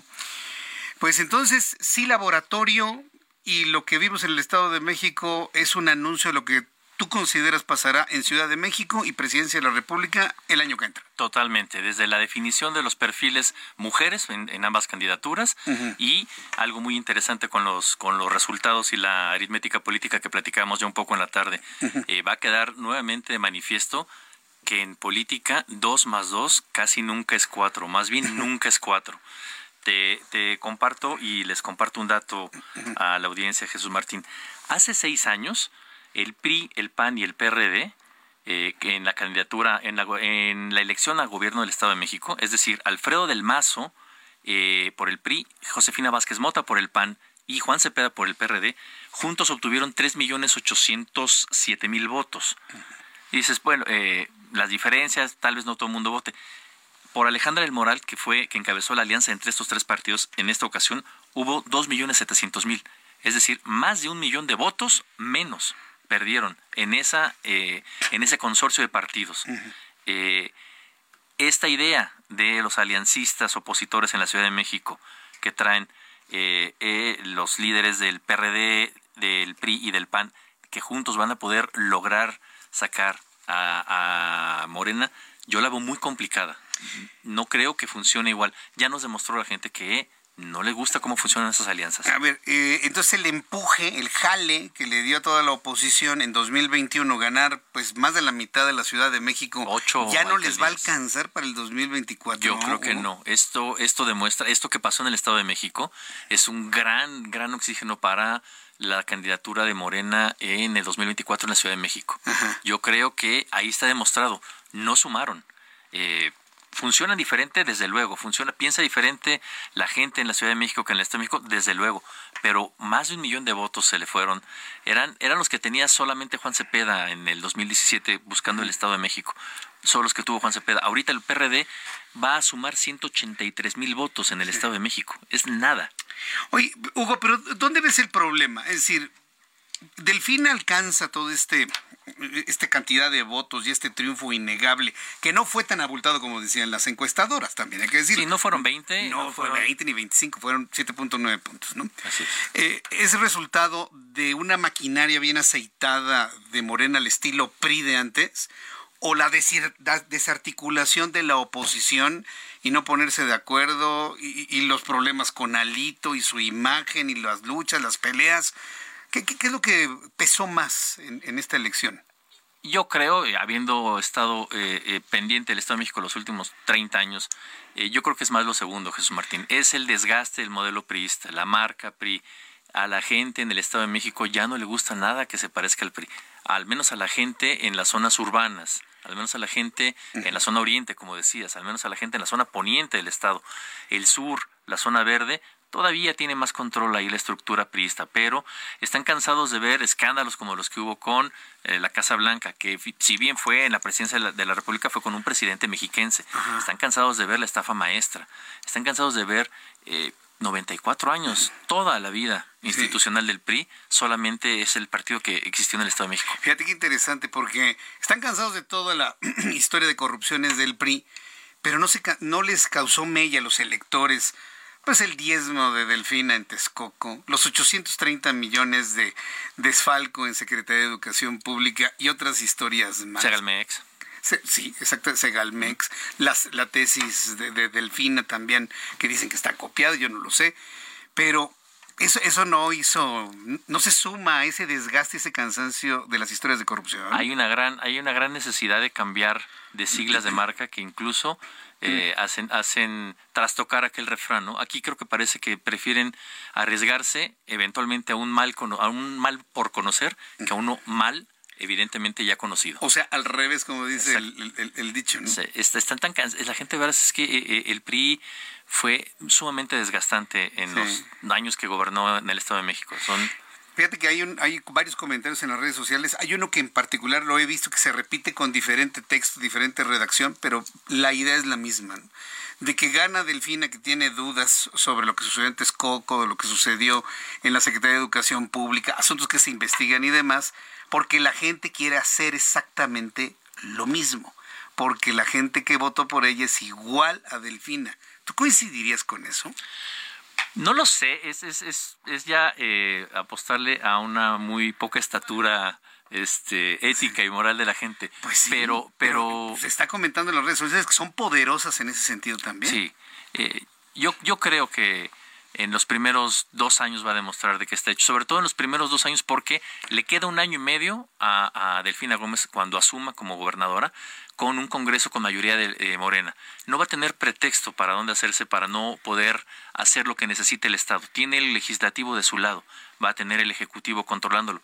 El primer año y medio va a ser vital para ver eh, si le da la razón a esto a este a esta gran narrativa de las redes sociales o podemos pensar en que sí habrá, algo habrá cambiado. Finalmente, Alfredo del Mazo se diluyó, se diluyó, desapareció, se diluyó completamente. Tuvo una, una presencia entre las elecciones consistente con su perfil durante su sexenio, de muy, muy bajo perfil, no de baja capacidad, lo, aclaro, conozco al gobernador hace mucho tiempo, es, muy buena persona, es buen amigo pero él decidió mantener un perfil muy discreto, no tener grandes apariciones, dejar que sus secretarios salieran, lo que no pasaba antes. Se diluyó efectivamente, no dejó, es, es el reclamo incluso que le hacen, que no le hace Jesús Zambrano hoy, ¿no? No tuvo una presencia más destacada y determinada en favor de la candidata del PRI, PAN y PRD de Alejandra del Moral. Yo creo que es correcto, yo creo que eh, lo hizo correcto. A nosotros no nos gustaría ver, ¿no? Que no nos gusta ver cuando el presidente Andrés Manuel López Obrador se mete de, ladito en, estados donde hay elecciones y hace un comentario, ¿sabes? Creo que lo hizo bien, pero sí, efectivamente, eh, mantuvo ese perfil bajo. Y yo, yo me atrevería a aventurar que lo de la embajada ni ninguna otra posición, no vamos a ver el nombre de Alfredo del Mazo en la administración pública por un tiempo. Hugo Corso, te agradezco mucho que nos hayas visitado el día de hoy. Muy interesante tu análisis y ahí vamos a estarlo este, eh, comparando con otros comentarios y te invito en otra ocasión para que sigamos hablando, ¿no? Yo cuando, encantado. Cuando venga la toma de posesión. Va y a haber, mucho, va, a haber mucho, que platicar. Mucho que platicar. Muchas gracias, Martín. Gracias por estar aquí. Buenas noches. Hugo Corso, analista político, columnista del Heraldo de México, hoy haciendo el análisis de lo ocurrido en el Estado de México. Son las 7.38, hora del centro de la República Mexicana. Luego a veces cuando decía Hugo Corso, estamos a veces como que muy rupestres, ¿no? En algunas partes de la República Mexicana. Pero ¿sabía usted de que el mundo va avanzando de una manera inusitada? Y dentro de lo rupestre que puedan ser, no nada más algunas partes de México o algunas partes de América Latina, en el norte del mundo están desarrollando unas tecnologías verdaderamente impresionantes. Hoy se anunciaron o se presentó ante la opinión pública el Apple Vision Pro es una nueva forma de entender la realidad, ¿eh? Y esto se convierte en noticia que le quiero compartir en voz de nuestro querido amigo Juan Guevara, director de Now Media, también muy conocedor, profundo conocedor de la tecnología del último grito. Mi querido Juan, qué gusto saludarte, ¿cómo estás? Mi querido Jesús Martín, saludos desde la ciudad espacial. Y fíjate que así es, estuvimos pendiente de lo que lanzó Apple y así es. Realmente la noticia tecnológica del día de hoy fue el Apple Vision Pro. ¿Qué es? Bueno, son unos lentes de realidad aumentada. ¿Esto qué significa? Que transpones un componente digital a tu, a tu realidad actual. Es decir, imagínate, ¿tú te acuerdas de la película de Robocop? Sí, como no, por supuesto, ya hace muchos años. Eh, Hace, bueno, muchos años, no tantos. Este, lo cuenta que nosotros somos vinos jóvenes. Ah, sí, claro, sí. Crianza. Eh, eh, la, la, película de Robocop tenía exactamente la realidad aumentada. Robocop veía la realidad que le rodeaba, pero de repente la computadora le daba los blancos, este, información, etcétera. Bueno, eso ya no es ciencia ficción, eso es lo que está sucediendo el día de hoy. Inclusive hablé con algunas personas en Apple el día de hoy y ellos comparan el salto tecnológico del Apple Vision Pro como el mismo que tuvimos cuando andábamos con el StarTAC y el BlackBerry después de que lanzaron el iPhone. Es, son unos lentes, para describirte, son unos lentes eh, que te cubren, bueno, la mitad de la cara, los, los amarras desde atrás, que son transparentes, que tienen cámaras por todos lados, te permiten ver la realidad en la que estás, pero te ponen una capa digital y ya no tienes mouse, ya no tienes eh, teclado, tú seleccionas con tus ojos, o sea, volteas de izquierda a derecha, el sistema detecta la aplicación que quieres abrir y con las manos jalas, eh, empujas, haces más grande, haces más chiquito, vas a poder escribir documentos de Word, vas a poder teclear en un teclado virtual, vas a poder mover las manos, haz de cuenta la película de eh, Minority Report, igualito cuando Tom Cruise está viendo lo que va a pasar en el futuro, exactamente lo mismo hoy. y esto, pues obviamente es un salto tecnológico inmenso porque el poder de procesamiento que requieren estos lentes, pues déjame decirte, es 100 veces más, 100 veces más que el procesamiento que requirió llegar o hacer llegar el Apolo a la Luna. Entonces, obviamente estos eh, lentes eh, se anunciaron hoy, van a estar disponibles en los Estados Unidos por ahí de marzo del 2024. Cambia absolutamente la forma en la que vamos a trabajar, cambia absolutamente la forma en la que vamos a interactuar con el mundo en que te rodea. Tú imagínate que vas en la Ciudad de México, ahorita que hablabas con nuestro compañero Hugo Corso, hablas con él y entonces tú llegas a una casilla y vas a poder ver los votos en tiempo real. Sí, bueno, si ya sabemos que nuestros amigos de la 4T no hacen cositas, pero pero al final del día este eh, vas a poder ver las redes, las redes las redes virtuales de tu candidato, tu preferencia, vas a poder determinar dónde está tu casilla, todo eso en tiempo real caminando por la calle. Te vas a parar por afuera del Ángel de la Independencia y te va a dar las estadísticas, la altura, la, la, la información, toda la información del Ángel de la Independencia. Vas a viajar a Nueva York y te va a decir todo, es decir, es una nueva forma de ver y percibir la realidad. Y bueno, es, decir, me los pongo y entonces veo toda mi realidad, pero con toda la información que quiero ver, números acá, temperaturas acá, datos estadísticos acá, todo mi menú de aplicaciones y con los ojos los puedo nada más abrir. Juan, ¿entendí bien? Es, es correcto, es correcto, Así, sin necesidad de mover nada, puedes dictarle a Siri de manera inmediata, va a escuchar, te va a poner los datos en la pantalla, puedes abrir un navegador de un navegador de internet, Safari, Firefox, Chrome, el que quieras, lo abres, escribes con los ojos y automáticamente da la información. Recibes correos electrónicos, textos, WhatsApps, eh, puedes ver videos eh, interpuestos, es decir, es una forma, Jesús Martín, de cambiar la realidad de una manera impresionante. Estos lentes, quiero decirte, hay un autor que es uno de mis favoritos, que se llama Daniel Suárez, es un autor este hispano que está en California, que escribió un libro que se llama Damon, Damon, se dice en inglés. Eh, y él, hace 10 años que escribió el libro, es, predecía este tipo de sistema de realidad aumentada que íbamos a tener y además tiene conexión al Internet, es decir, que tú puedes estar conectado a la red 5G, a la red Wi-Fi, a la red LTE de tu carrier eh, de preferencia, y va a poder estar conectado siempre al Internet. Entonces, olvídate del, o, o sea, entiéndeme que la forma en la que tú y yo interactuamos hace unos pocos años es obsoleta, mi querido Jesús Martínez. Pues con esto que me has descrito es completamente obsoleto tener el dispositivo en la mano y estar escribiendo con él y viéndolo en una en solamente dos dimensiones. Aquí me estás hablando ya de tres dimensiones y si esto lo combinamos con la inteligencia artificial, yo, yo creo que al ratito va a haber alguien que diga paren esto, paren esto porque nos vamos a despersonalizar o yo no sé qué va a pasar. Imagínate, para con nosotros, eh, nosotros miembros del Heraldo, vamos a poder estar viéndote en tu canal de YouTube, escuchando la señal de radio en vivo a través de streaming, Ajá. ver los, si, si tú no hablas español, vas a poder tener subtítulos en inglés o en el idioma de tu preferencia de manera automática.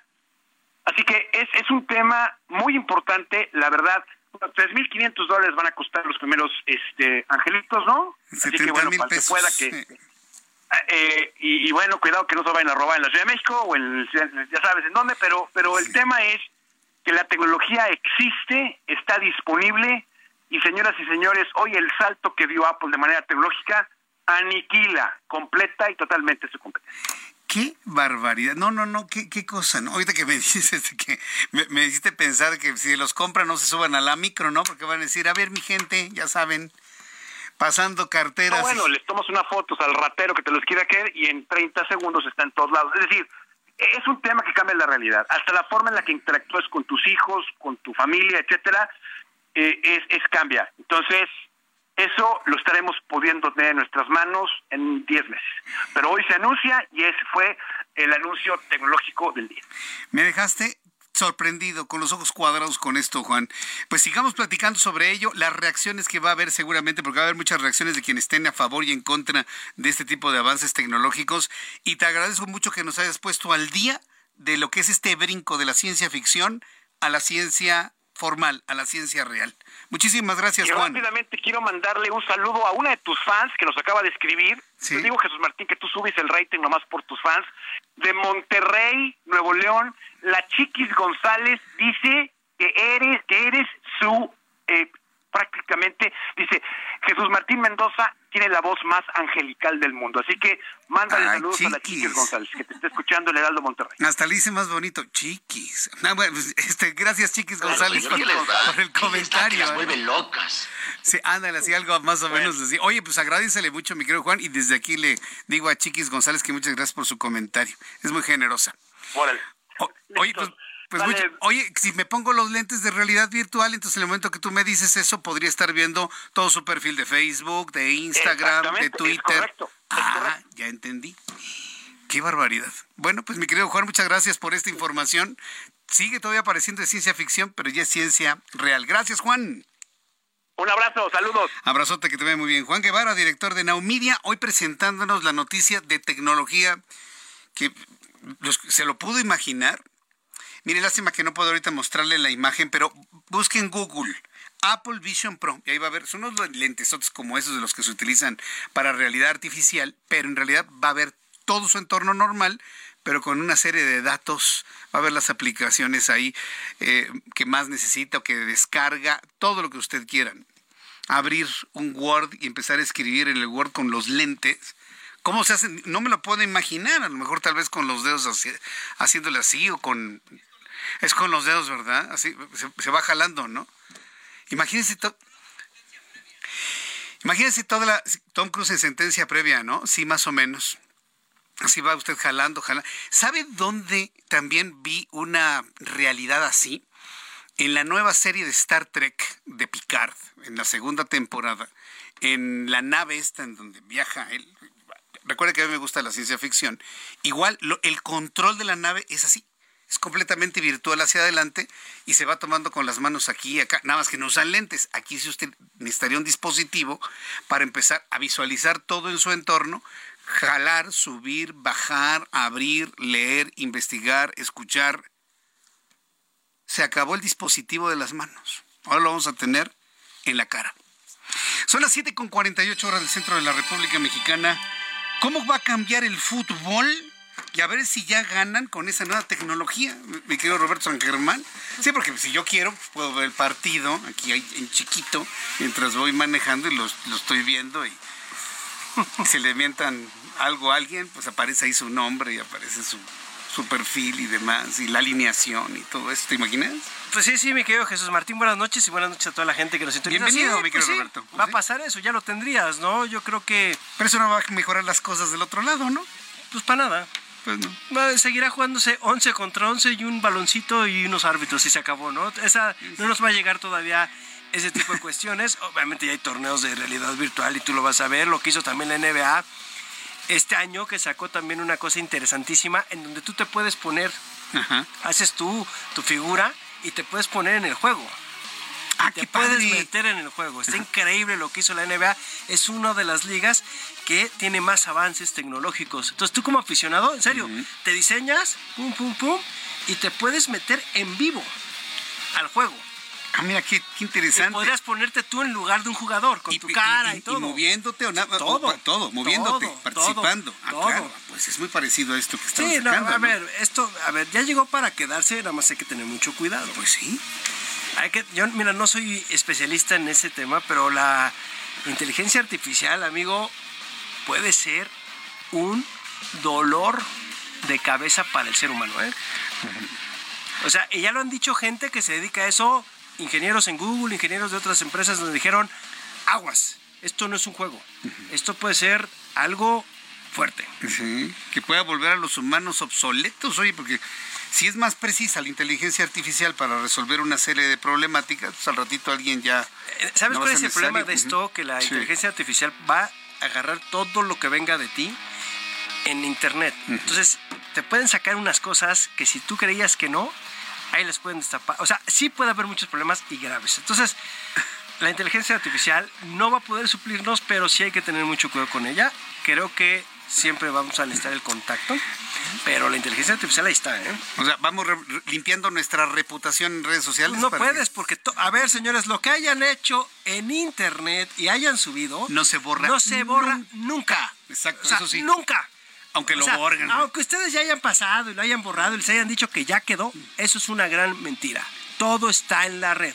O sea, si le buscas y conoces, un genio te puede, un, hacker puede encontrar todo lo que quiera de ti.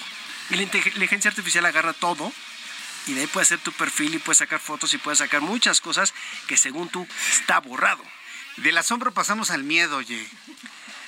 Pero pues, a la, o a la realidad, amigo. O a la realidad cruda. La verdadera, ¿no? O sea, acuérdate, yo me acuerdo mucho de una serie de Sherlock Holmes que hablaba de eso, la serie inglesa, y hablaba de ese tema, en donde un cuate decía que hay que tener todo, nada más en la cabeza, toda la información. Pero bueno, oye, nada más rápido. A ver. Checo Pérez la va a un desastre otra vez el fin de semana. ¿Qué le pasa, Chico, eh? Ya le dijo Christian Horner hoy, amigo, te tienes que echar más ganas y olvídate ya del campeonato de pilotos. Estás haciendo puras tonterías y te necesitamos concentrado. Ya no vas a pelear con Verstappen por el campeonato. Olvídalo. No tienes con qué. Y es cierto, lo he demostrado. Verstappen volvió a ganar.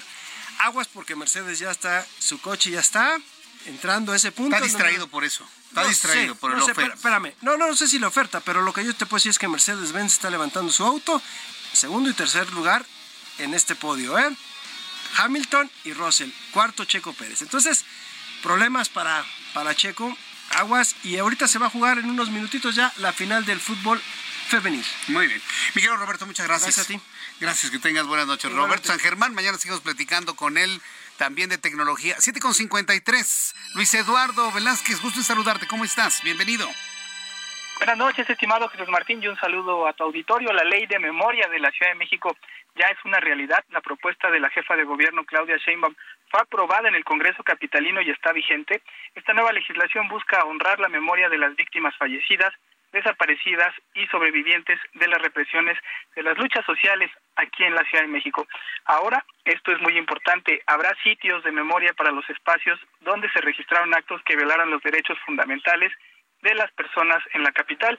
Se van a incluir los espacios físicos y virtuales en donde las víctimas, familiares, sobrevivientes y comunidades locales consideren que pueden rendir memoria a dichos acontecimientos de entrada. Los sitios de memoria van a estar en la Plaza de las Tres Culturas en Tlatelolco, también en la calzada México-Tacuba y Circuito Interior, donde se dio el halconazo. Se van a incluir los vestigios de los separos de la antigua Dirección General de la Policía y Tránsito de ese extinto Departamento del Distrito Federal en la Plaza Tlaxcuaque y habrá un centro de documentación. Comentar con el auditorio que la ley es un avance democrático que honra a las víctimas, pero no obtuvo el respaldo del PAN por, por contar con un sesgo. Y se trata de discriminar los hechos que han sucedido desde 1997, cuando la izquierda comenzó a gobernar esta capital del país. Sin embargo, Jesús Martín, por ahora ya es ley y además de la memoria, esperemos que se trabaje en la no repetición de los hechos. Pues sí, y, después de lo que nos dijo Yugo Corso, esa memoria podría seguir por todavía unos seis años más en la Ciudad de México. Yo te agradezco mucho, Luis Eduardo, te envío un fuerte abrazo, gracias y que tengas muy buenas noches. Gracias, estimado Jesús Martín, un abrazo, buenas noches. Un abrazo, buenas noches. Ya nos vamos, mañana televisión, 2 de la tarde, canal 8.1, radio, 6 de la tarde, 98.5 de FM en la Ciudad de México. Soy Jesús Martín Mendoza, gracias, hasta mañana. Esto fue Heraldo Noticias de la tarde con Jesús Martín Mendoza.